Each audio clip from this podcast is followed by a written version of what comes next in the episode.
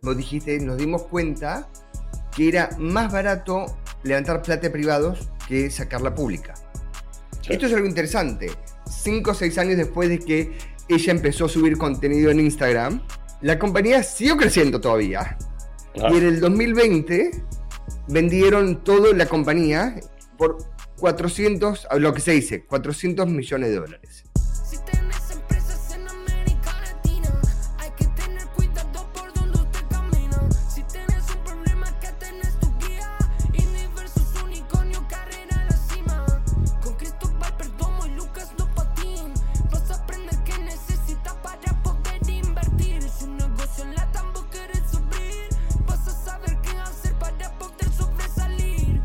Bienvenidos al episodio 31 de Indie versus Unicornio. ¿Cómo andan, mejor amigo Chris?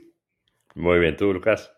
Muy bien, la, verdad que eh, en, una buena semana. ¿Sabes lo que me pasó recién que me pareció divertido? Tuve un llamado con eh, un inversor, eh, yo diría los que son de los mejores o más exitosos inversores ángeles de, Latinoamérica. Tuve que lamentablemente tener una conversación con él porque una de las compañías de Indie quiere levantar algo de plata. Y entonces, eh, nada, lo, estoy ayudando. Eh, a veces son mal necesario. Y me dijo algo, le, me estaba preguntando, nos conocemos hace, un tiempo, lo respeto muchísimo, le estaba preguntando cómo vienen sus compañías, me dicen que algunas que están en expansión bien, eh, otras están estables, y me dice, hay otras que están pensando más en la serie C que en el salve C.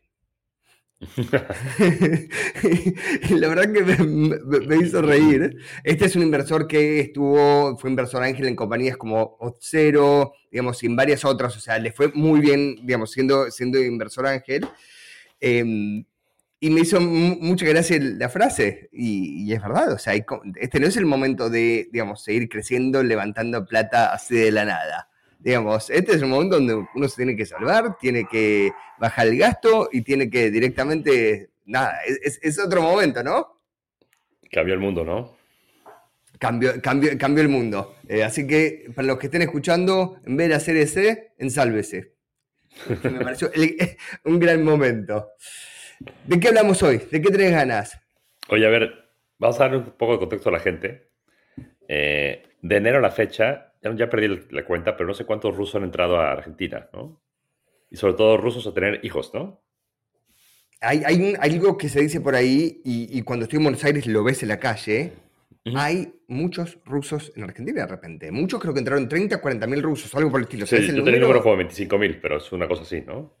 Es un número importante. ¿Y, ¿Y por qué crees que es Argentina? A ver, yo me imagino que es porque es muy fácil el tema de migratorio en Argentina, ¿no? O sea, pues estás lleno de paraguayos, peruanos que vienen, ¿no? Eh, te atienden, la salud es gratis, ¿no? La, de educación es gratis. Es un pasaporte bastante eh, poco restringido, ¿no? O sea, tienes un montón de beneficios. Y a ver, los, rusos están huyendo de, pues, de, la guerra, ¿no? Nadie quiere ir a, a, pelear por algo que no cree. Lo, lo traigo a colación porque hace tres semanas me llegó un LinkedIn call de un ruso en Buenos Aires diciendo, oye, soy Andrei, ¿no? Este, soy un, founder, tuve dos startups en, en, Rusia, las vendí, y ahora me vine a vivir con mi familia a Buenos Aires y no conozco nada de Latinoamérica. ¿Podemos hablar? Y es de los pocos cold emails que dije, aquí, aquí hay que conocer. Se hablé con el tipo. ¿Cómo está? interesante. Andrei? y su socio, Chef, Chefsha, no sé el socio, eh, no hablan un, una palabra español, ¿no? Cero. Todo, todo ruso y inglés. Inglés bastante bien, ¿eh? Súper inglés, la verdad. Eh, bueno, me contaron de, Latinoamérica, que, cómo era Latinoamérica, que si había fondos, que si había dinero, que si cómo era el mercado. Ellos quieren hacer algo en Buenos Aires para hacerlo para Europa. Entonces era interesante.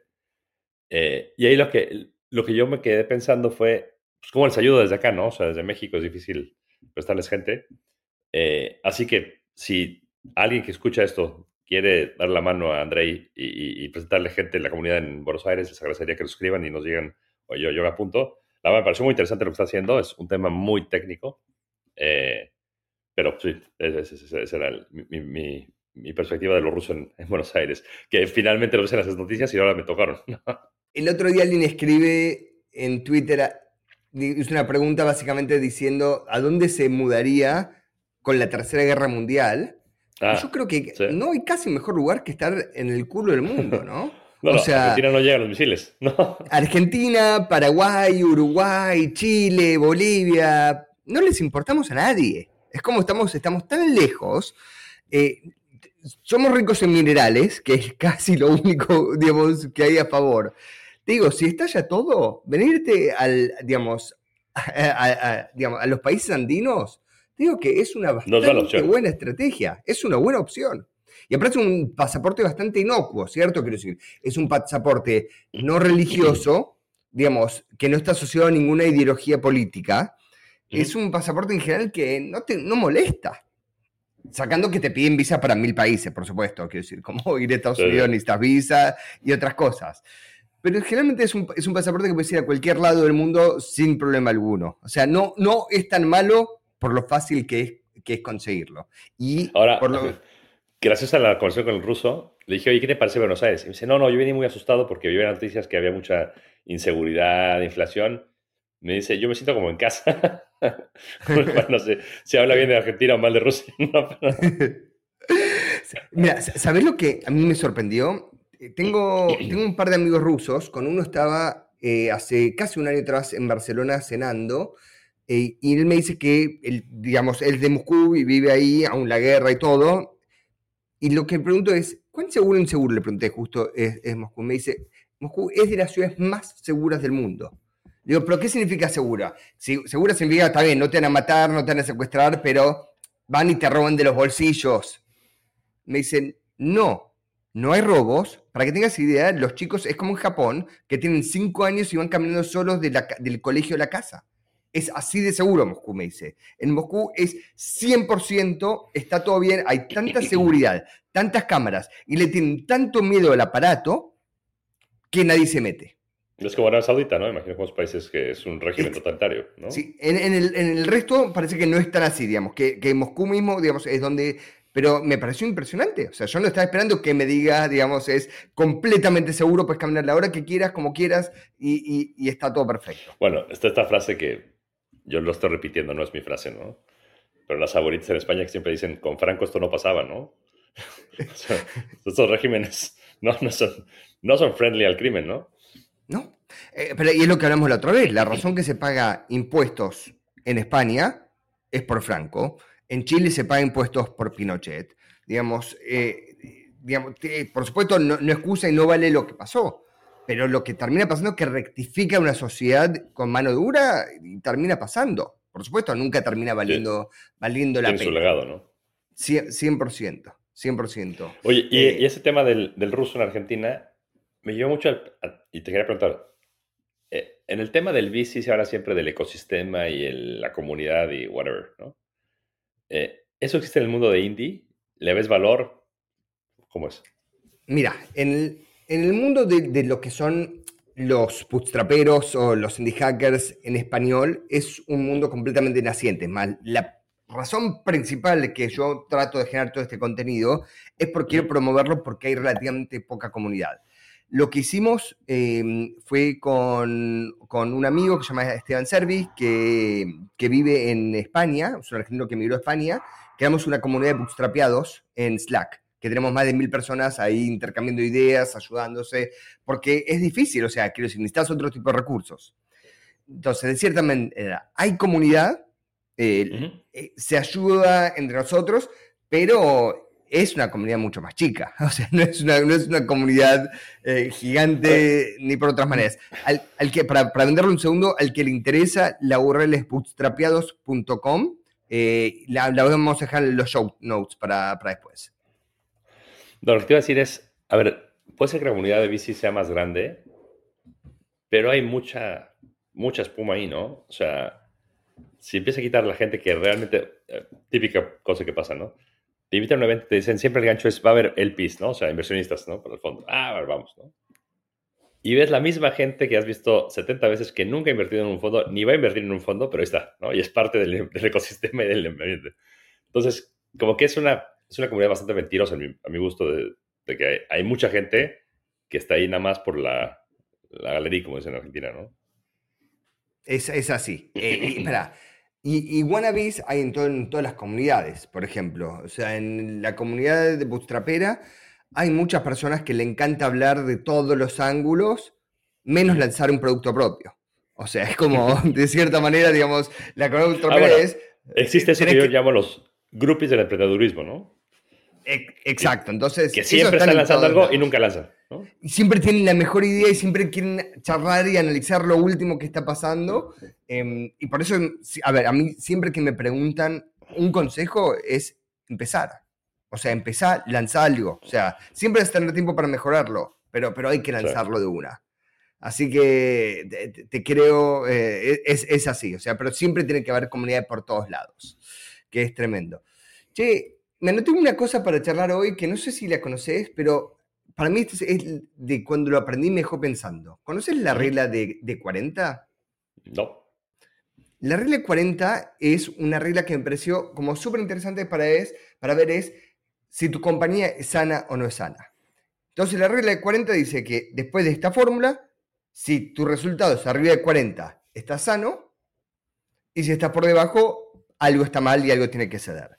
Entonces, ¿cómo se llega a hacer la suma? La suma es, agarras tu evita, o sea, el, evita es los, las ganancias, eh, lo voy a decir en inglés porque es más fácil, pero es earnings before amortizations, tax y un par de otras cosas más. O sea, es las ganancias de la compañía sacando las amortizaciones y los impuestos. Y a eso le sumas el crecimiento de la compañía. Entonces, vos lo que querés es que la suma del porcentaje de EBITDA más la suma del porcentaje de crecimiento te dé al menos un 40%. Entonces, esto te puede dar, por ejemplo, tenés una compañía que tal vez está creciendo lo pavote, este año va a crecer, digamos, un 60%, pero pierde plata en el proceso, pierde, no sé, está con un EBITDA negativo del 20%, está sana porque tiene, cumple la regla del 40 porque es 60 menos 20, termina dando 40. O sea, porque el crecimiento tapa el evita negativo. Si tenés una ¿Y el origen de esto quién es? Mira, no, no logré llegar a de dónde salió originalmente. Sé que básicamente eh, hay varias consultoras que lo usan activamente. Eh, una es Bain, tiene un artículo bastante importante al respecto, y la otra es McKinsey. Es más, voy a dejar una nota, digamos, de... Lo estoy diciendo esto nada más para que se entienda, digamos, de, de por qué importa. Acá, acá voy a dejar los show notes. Eh, digamos, un link a esta regla de dónde salió, eh, o por lo menos de cómo lo, explica McKinsey. Em, pero me pareció bastante sana y me puse a analizar todas las compañías que yo soy parte y todas las, digamos, y en todo el historial.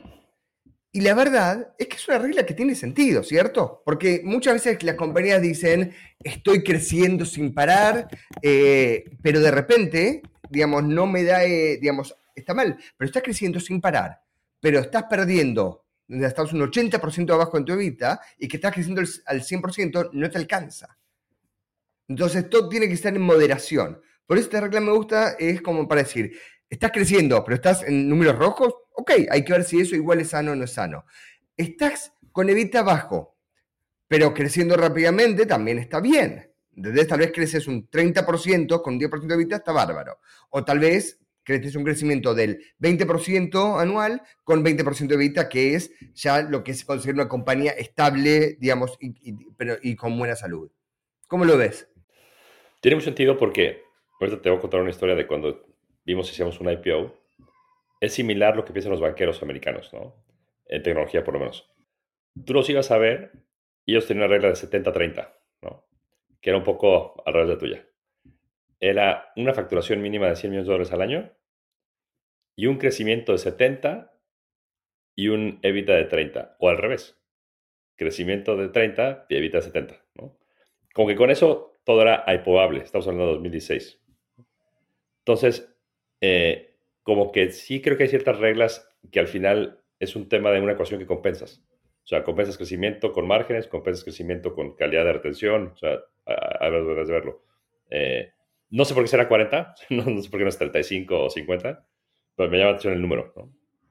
Sí, y tal vez la gente de McKinsey nos puede explicar de dónde sale. Yo imagino que lo habrán sacado con historiales de compañías. sí, sí, sí, sí, Por suerte hay ciertos artículos que están acá eh, claves y si no le podemos preguntar a Paul Roger, que es el senior partner que escribió este artículo, digamos, de, de, McKinsey. Pero la, la, nota del show vamos a dejar el, digamos, el artículo para que lo, Oye, no, sé una cosa más, usted me acordé cuando hicimos esto del roadshow para el IPO a ver, tienes que ir a ver a los que serían las anclas del IPO, ¿no? Los que te van a decir, yo pongo, compro el 30%, entonces pongo el valor inicial. Y un, uno típico es Fidelity en Boston. Entonces, como que suena mucho glamour esto del IPO, qué manera de quitártelo de la cara en un segundo. Llegas y te dan un ticket como de supermercado con un número de, usted en chanchonería es el número 16, ¿no? Te meten en, un cuarto que hay, como tú, 70 más que quieren hacer IPOs o quieren hacer colocaciones de no sé qué y de repente en una pantalla te sale el número y vas a un cuarto. Te dicen, usted está en el cuarto Fenway, ¿no? Vas, te sientas, se cierra la puerta, se pone un semáforo afuera, tiene la puerta que es rojo-verde, dependiendo si está ocupado o no. se cierra el semáforo, te quedas ahí unos minutos, te traen algo a tomar y de repente ya llegan los, los Fidelity Executives, ¿no? Y es, haz de cuenta, ya era, a ver, eh, crecimiento. Eh, tomaban siete datos y te decían, no nos interesa. el que sigue.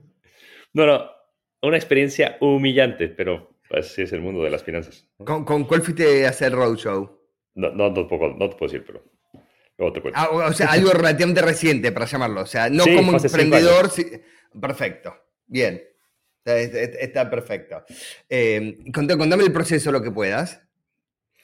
Entonces, el, el, tema es, primero, la otra cosa son los banqueros, ¿no? Los banqueros te hacen el roadshow y te dicen, no te preocupes, agendamos todo. Y agendamos todo es que ellos van a ponerte en los hoteles que quieren, los vuelos que quieren. Y el costo es absurdo. O sea, el, estilo de vida de un banquero es muy alto. Entonces te ponen el mejor hotel, el mejor cuarto del hotel, el mejor vuelo, todos en business, primera si es que hay. Entonces hay como toda esta maquinaria y el banquero al final lo que dice es, de última le cobro los fees o se lo cobro, ¿no? Como, como gastos. Entonces, ese es el primer shock para mí, que era el tema de, no puede ser, o sea, te están cobrando hasta el café. Luego, la otra cosa es, es bien diferente cuando tú vas con el equipo americano que cuando vas con el equipo latinoamericano que está en Estados Unidos que cubre la TAM. El equipo gringo, la verdad es que me pareció triple A. El latinoamericano es como la selección B. ¿no? O sea, sí, sí hay un shock. O sea, porque y me di cuenta porque los tenía el equipo latinoamericano pero en una reunión que no podía ir por algo el, banquero y nos mandó al gringo. El gringo se aventó un pitch que dije, yo le, yo le invierto al gringo, ¿no? Entonces, este es fantástico, ¿no? Y fueron más o menos, fueron seis días. Fuimos a San Francisco, Boston, Nueva York. Y debe haber sido unas 60 reuniones. Y la persona con la que yo iba, hacíamos el, hacíamos el pitch juntos y nos repartíamos, variábamos cada pitch, ¿no? Uno hacía una página una, el otro llegó un momento donde me acuerdo que nos estábamos quedando dormidos en un vuelo de San Francisco a Boston y llega la señorita a pedirme si quiero algo de tomar y me despierto y le empiezo a hacer el pitch. ya, ya, ya, le vendía yo la compañía al que, al que pasara por el lado, ¿no? Entonces, esa parte muy divertida. Eh, si, es, si te das cuenta que al final es un commodity las compañías, o sea, es un producto más que quieren colocar en la bolsa de, de la bolsa de valores y no tienes nada particular. O sea, les interesa cero tu visión, cero. Es nada más si pueden armar una buena historia, si tus números dan o no dan, y punto. No importa quién está por detrás ni qué es lo que está me llevo yo? ¿Cuánto me llevo yo? Es, es, es, es literalmente así. ¿Y qué, ¿Y qué, terminó pasando? Básicamente, para empezar el proceso, si quieres para contar un poco más, es una ah. compañía decide, tal vez quiero salir a la bolsa, ¿cierto? para empezar el, proceso deciden, quiero salir la bolsa, entonces lo primero que realmente se hace, se contrata a un, los investment bankers, o sea, que son los, los de banca de inversión, que antes son de, o de Goldman, o de Citi, o de Allen Company, digamos, hay diferentes grupos dependiendo de tu tamaño, quién sos, cuán bueno sos, cuánto nombre, vas a ir, como, como decías recién, a la... Bueno, y un, tema importante es algo que también es como muy fijo, son los, los fees, ¿no? O sea, lo que tú quieras es 3%. O sea, quieres levantar capital, 3%, quieres vender la compañía, 3%, quieres, todo 3%. Puedes negociar un poquito, pero al final ese 3% acaba siendo 3% porque te lo juega en otro lado. O sea, no te hagas ilusiones. 100%. Entonces, básicamente, ustedes fueron, decidieron primero, digamos, entrevistaron diferentes investment bankers. esto tardó más o menos, yo, te di la parte final de esa historia. Empezó dos años antes que un inversionista nuestro nos dijo, oigan, este, esta compañía, no sé si es pública o no. Entonces empezamos a hacer todos los S1s, ¿no? Los S1s es el filing que haces para ser pública. Entonces empieza a ser como, es un libro de 140 páginas donde cuentas la compañía, los riesgos, la historia, todo eso. Eh, eso fue como un periodo de dos años de estar refinando esa historia. Y al final de esos años fue, bueno, antes de hacer un filing, pues vayamos a ver el, apetito del mercado. Y fue que hicimos este, este roadshow. Bien, y el roadshow en realidad sirve porque ellos son los primeros que van a comprar tus acciones para revenderlas, ¿cierto? Digamos. Es, es, es como un tomar la temperatura del mercado de si hay alguien que quisiera comprar esto, ¿no? ¿A qué precio lo compraría? ¿Y cuántos, eh, cuántos puedo asegurarme ya que van a entrar, ¿no?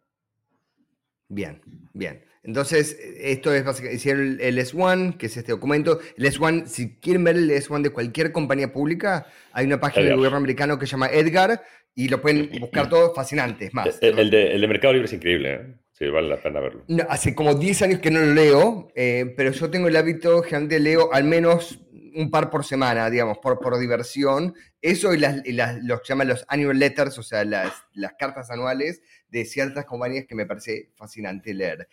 ¿Y por qué te tardaron tanto tiempo? ¿Por qué dos años en hacer el S1? O sea, que en dos, tres meses se arma tranquilamente. Porque para hacer el, el, filing necesitas tener dos años de contabilidad según los estándares americanos.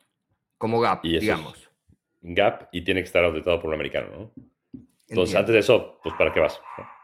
Perfecto. Perfecto. ¿Y por qué decidieron, al fin de cuentas, vieron que el, no sé, que el apetito del mercado no estaba como se creía, digamos? Era, era mucho más levantar de privados que de, que de mercado. Y la otra cosa es el tema de, es un problema cada vez más grande en Estados Unidos de la cobertura de las compañías. O sea, si una compañía no tiene mínimo una capitalización ahorita de 3, 4 billones, casi tienes cobertura. Y si tienes cobertura no hay liquidez porque no hay movimiento en la acción. Entonces, tienes un montón de, a ver, y esto, seguimos con los incentivos perversos, ¿no? ¿Has oído hablar de Constellation Software?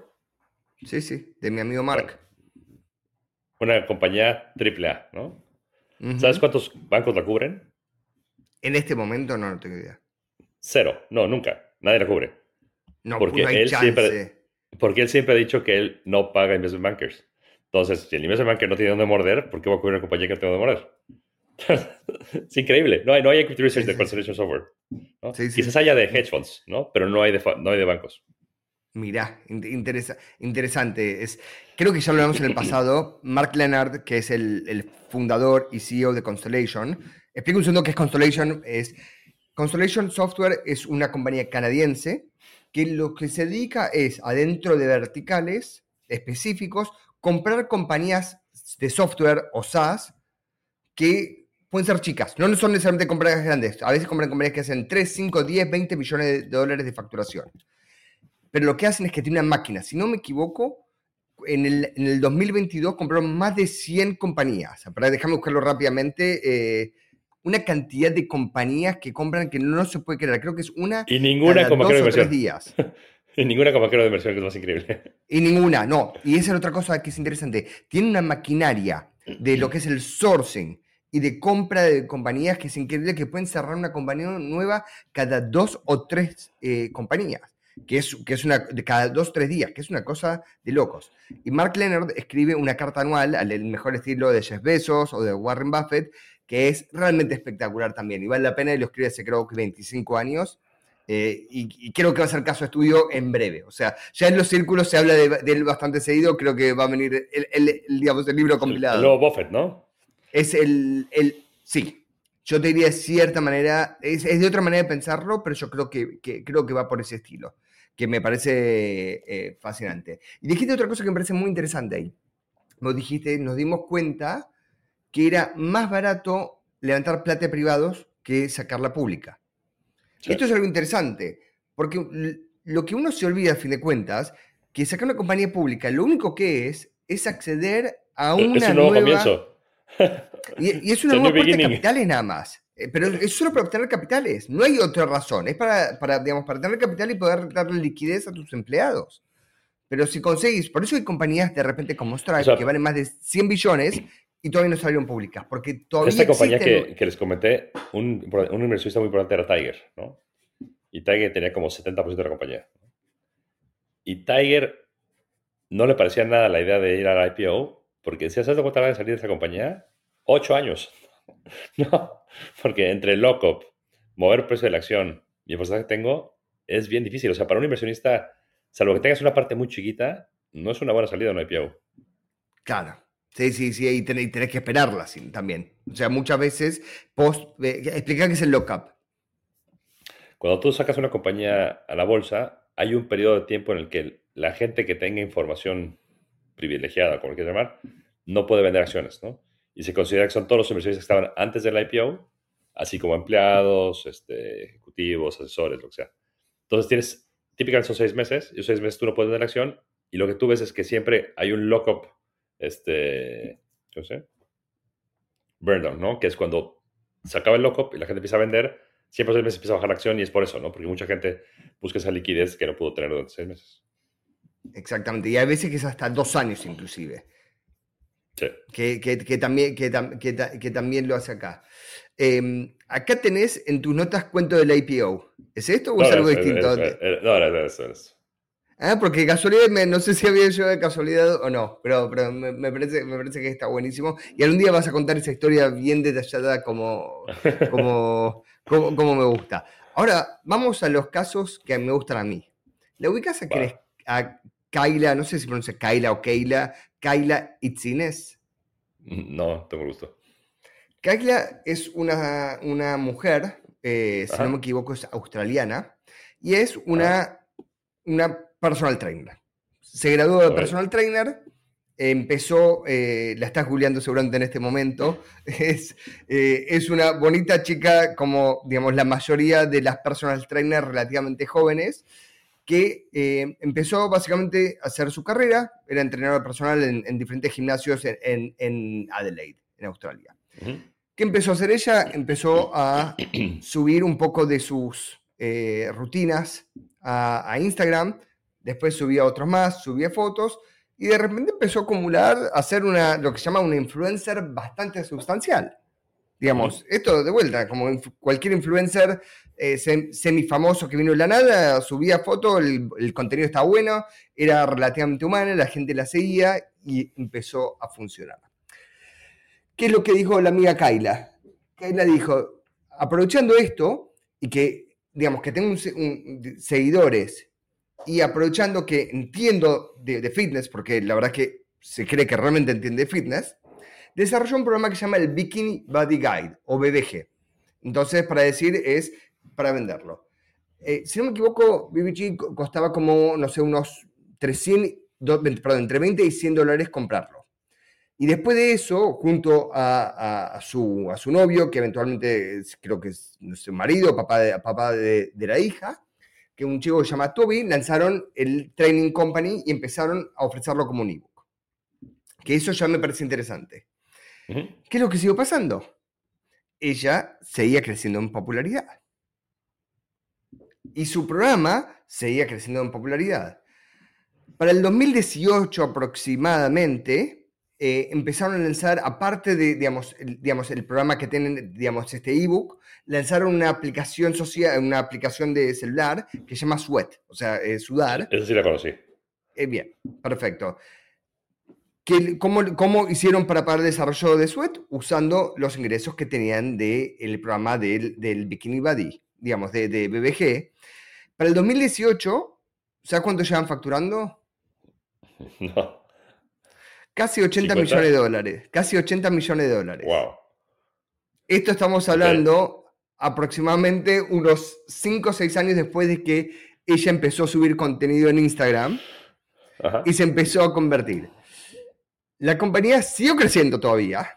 Y en el 2020 vendieron toda la compañía, básicamente la aplicación, eh, vendieron también, digamos, toda la, digamos, eh, su redistribución y otras cosas, por 400, lo que se dice, 400 millones de dólares.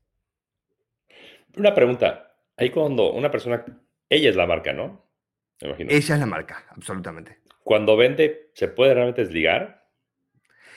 A ver, cuando hay suficiente tiempo para, hacer un traspaso, sí, digamos. También generalmente se hace cosas exclusividades, non-compete, que tiene que hacer tantos posteos para esto. Quiero decir, se, se hace de varias maneras.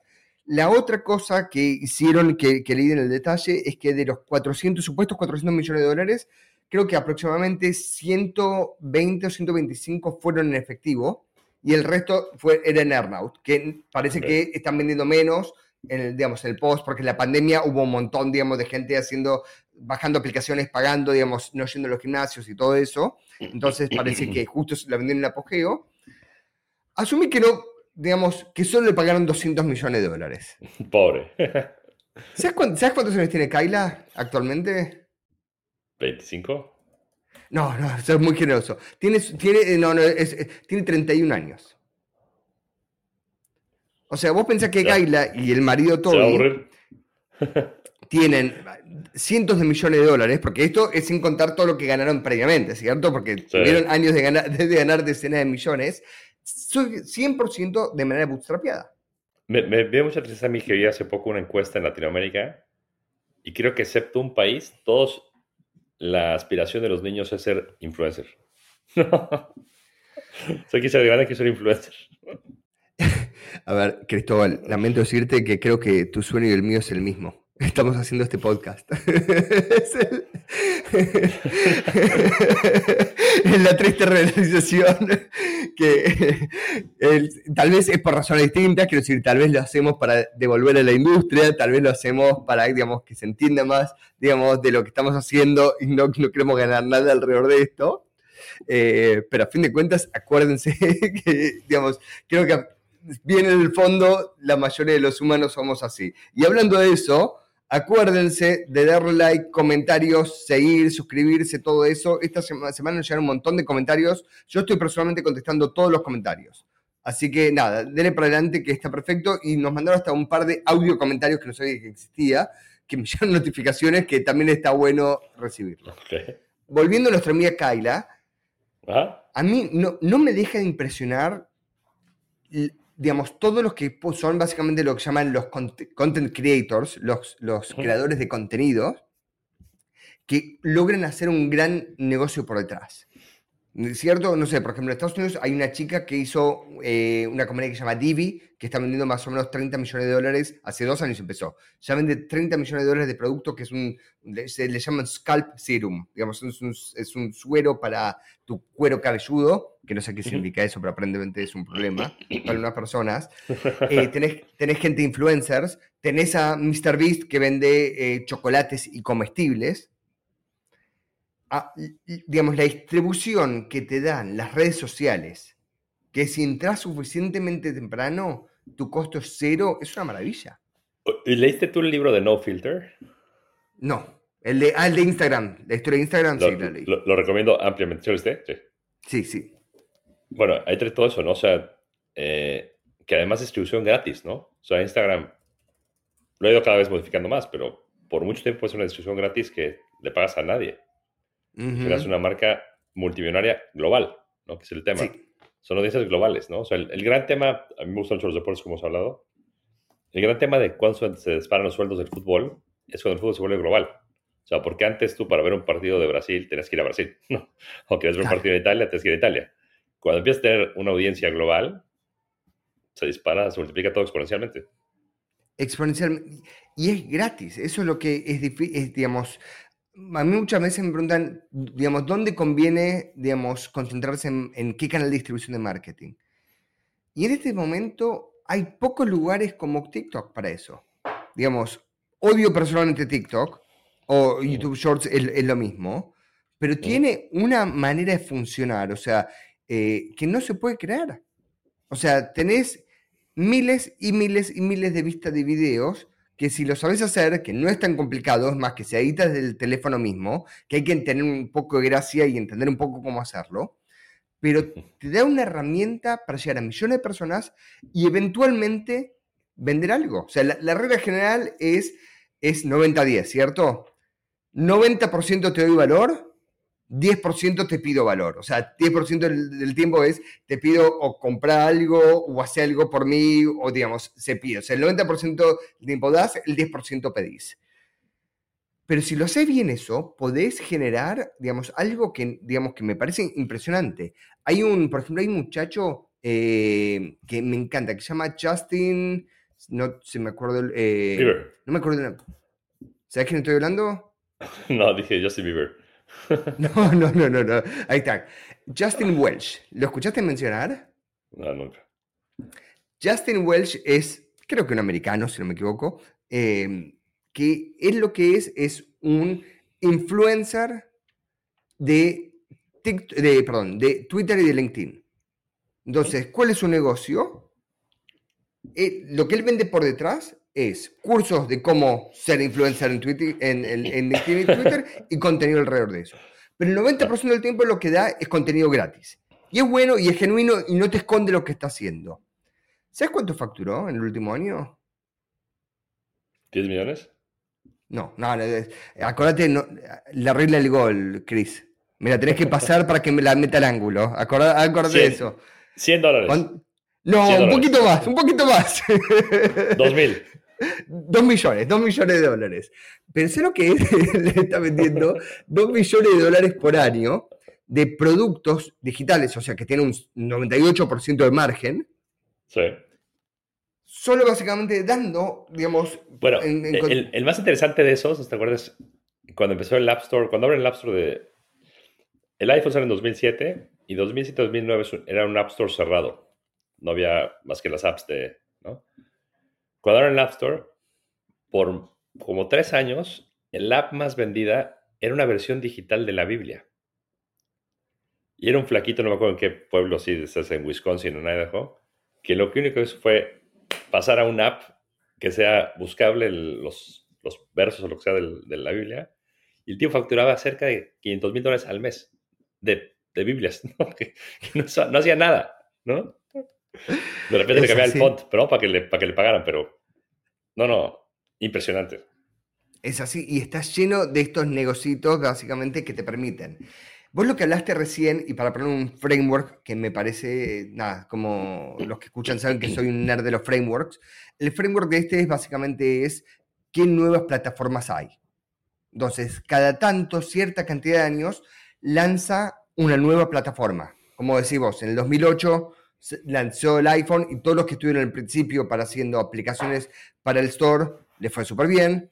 Después, por ejemplo, en el 2000 14 fue más la, época de oro, fue los que hicieron extensiones de Chrome, que hicieron una millonada haciendo eso. Honey, ¿no? Honey, por ejemplo, sí. Eh, Honey empezó hasta incluso un poco más tarde, si no me equivoco, pero, pero, pero fue parte de, esa camada. Em, después de, digamos, después de esto hubo la plataforma de cuando lanzó Instagram, por ejemplo, que los primeros de estar ahí, lo mismo que está pasando, digamos, allá hace dos, tres años con TikTok, o sea, los que están ahí, digamos, al principio de la plataforma. ¿Y sabes que en este momento hay una nueva plataforma? No. Hay una que está naciendo, que es súper interesante, que yo creo que el... Chat GPT, por favor, no me digas qué es eso.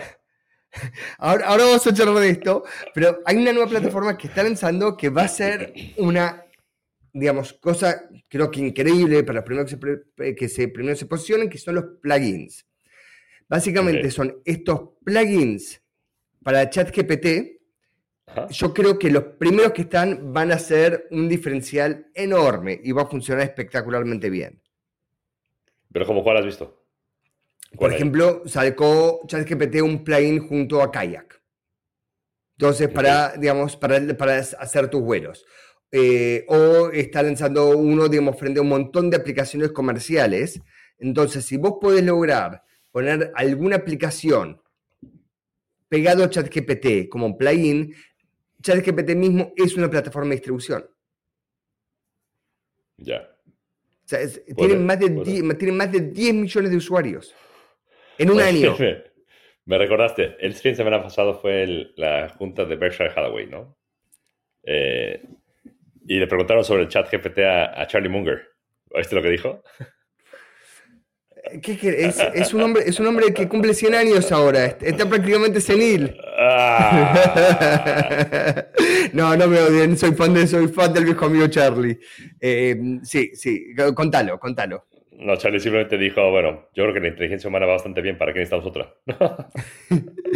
es el, tengo varios amigos que fueron para Omaha, eh, donde se hace en, Nebraska, el, digamos... Yo voy el, año, que traigo a ir. ¿Vas, a, a ir en serio? A ver, si alcanzo, sí, para el aniversario de Charlie, ¿no? A ver si llega. Esta vez, no sé cuánta gente fue, pero por las fotos se veían que eran al menos 100.000 personas, por lo que parecía. Yo creo que más. Que, que es una locura. Y sé lo que me encanta de cómo lo hacen. O sea, para dar un poco de contexto. Berkshire Hathaway, que es la compañía que Warren Buffett y, Charlie Munger son, son los dueños principales, hacen una convención anual para todos los shareholders de Berkshire Hathaway. Para poder participar, necesitas tener, ser dueño de al menos una acción de Berkshire Hathaway. Y así te invitan. Si no me equivoco, sale en este momento, antes costaba como 60 mil dólares, no sé en cuánto está ahora cada acción. no, pero pues, acciones, las acciones las que están partidas en 400 dólares ah, ¿puedes participar aunque tengas una acción compartida? Ah, ok. No, las partidas. La, serie B, que es la que está fragmentada, esa está en 500 dólares. Por Ah, y esa también puedes. Perfecto. En su momento no, eso es algo relativamente nuevo. En su momento era necesitabas tener el mínimo de una completa para ir. Sí. ¿Y qué es lo que hacía Charlie? El eterno vendedor, que es una maravilla. Juntaba a la gente, que en su momento eran mil, dos mil, tres mil, hasta cinco mil personas, lo hacían en un pequeño centro de convenciones y traía a cada una de sus compañías que ponga un stand a vender sus productos a los accionistas. Y vendían, ¿eh? Y vendían, entonces tenía Six Candy que venía y vendía una millonada de caramelos. Y tenías los, las casas rodantes, ¿no? Las casas estas prefabricadas, ¿no? Las, las casas, no, no, ¿cuál es la marca de ellos? ¿El Airstream? Ya no, no me acuerdo no, no, no, no, no, son casas prefabricadas, o sea, no son rodantes. Sí, ah, sí, sí, las casas prefabricadas. Eh, después son así como Hamilton o no sé. Después tienen los muebles, o sea, la casa de muebles que hay grandes. La que es enorme, ¿no? O, o, o la de seguros, o sea, tipo, se ponían a venderle, digamos, a todos los amantes, la joyería, o sea, están todos ahí vendiendo, que me parece, digamos, primero algo brillante, si se quiere, ¿entendés? O sea, él armó un lugar, o sea, pensá un segundo. Él te invita a su convención comercial donde si querés participar, tenés que pagarle a él comprándole su acción. Aparte de pagarle a él, tenés que pagar tu propio pasaje de avión, tu propio hospedaje. Hotel. Digamos, y, ahí tenés el lujo de poder comprar una de sus marcas.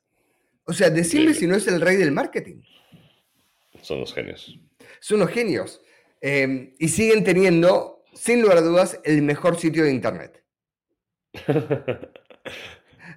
¿Lo, viste el sitio? Ah, ah, entro muy seguido a ver las cartas. el sitio, que voy a dejar, eh, debemos dejar los links en el, eh, parece un sitio, hecho, si hubieras entrado en 1998... GeoCities, ¿no parece? Parece GeoCities. Parece más, parece más básico todavía que eso. O sea, es, es, HTML pleno directo. O sea, por lo que veo es que hoy en día tiene un Tag Manager que antes no lo tenía, por lo menos. O sea, que y el fondo de pantalla es fantástico. El fondo del, Excelente. Es, una locura. O sea, es como el me chupo mucho el marketing, es todo el marketing que necesitas en el mundo a veces. Bueno, ah, similar el tema de VC Benchmark. ¿Has visto la página de Benchmark? Eh, no, no eh, pero era buena, ¿no? Si no me equivoco, ¿no es la que tiene los anticasos? No tiene nada la de Benchmark, es la dirección. Ah, no, no la vi, no, no, me estoy confundiendo con la de Bessemer, me parece. El, el cuento de Benchmark es que al principio tenía una página súper fancy y como en el 2002, 2003, eh, se empezó, a, se empezó a, a quedar muy fuera de tiempo, ¿no? Porque invertían, entraba gente, lo que sea, y nadie se quería hacer cargo. Entonces un día le tocó un socio y el socio dijo, ah, sí, me toca a mí, pues esta es la página. y ya, nunca más la cambió. Y ya está, quedó. por eso, hay, un, cierto marketing de no hacer marketing, que es una maravilla, ¿no? Como la, soy tan grosso y la tengo tan grande que no tengo que mostrarte nada a nadie. La que sí vale la pena ver, si no la han visto, es el, la página del Family Office de la familia dueña de Nintendo. ¿La has llegado a ver? No, ¿cómo es? Vamos a dar el URL. No, les vamos a dar el URL para que lo vean. Realmente no, no sé cómo describirlas. Increíble. A ver, espera, vamos a hacerla en vivo en este momento. Vamos a buscarla el Family eh, Nintendo. Con Nintendo Family, Office. A ver si aparece algo. Y el Yamuchi Number 10. Yamauchi Esa, number number 10. Ahí estamos. Voy a dejar acá la dirección, se la voy a pasar a Valentina. Valentina es nuestra productora. Eh, parece un juego de Nintendo. Para empezar, entras y tenés tipo animación en 8 bits. Eh, le das el enter. Fantástica. Sí, es como. Entiendo, es, es un estilo muy al estilo, digamos, Es Nintendo. Nintendo de los. Pero Nintendo de los 80s, 90s, Old digamos. school, old school. Old school, old school, exactamente. Eh, es que, que está, está bueno.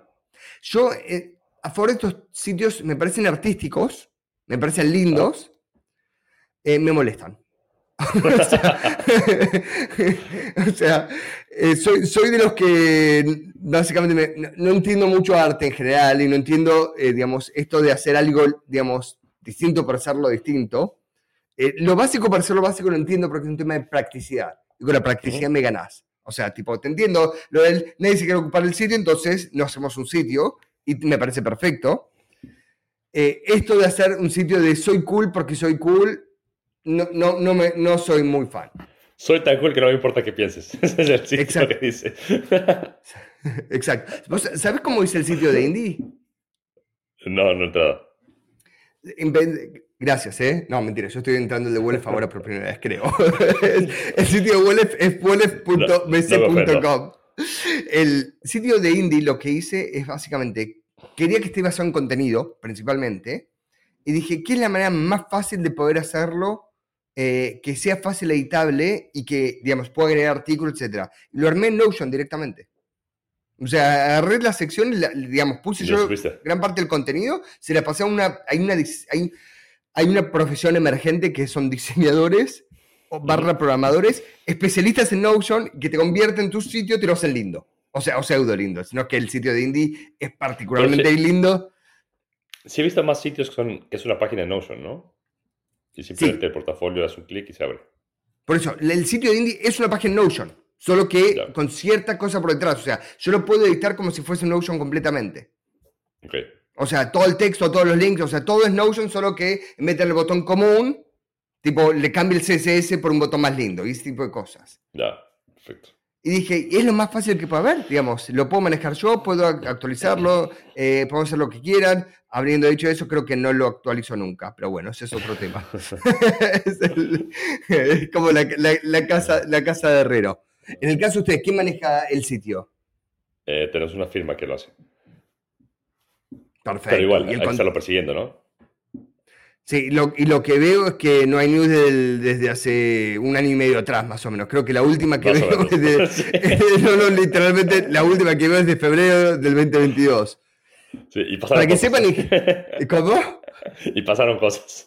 Y, y pasaron cosas, o sea, para que sepan, generalmente es, cuando pasa esto, es algo o muy bueno o muy malo. Quiero decir, muy bueno significa, quiero decir, estamos tan ocupados y estamos haciendo tanto que ya no me importa actualizarlo o no actualizarlo. O es muy malo que, y bueno, no hay mucho movimiento, mejor no actualizarlo o No, no, no, tenemos no. con qué. Por suerte es la, es la- es la- la primera. Es la primera, así, así que está perfecto. Bueno, gracias a todos por escuchar. Esto fue un capítulo. Abrazo, Chris. Suscríbanse. Abrazo.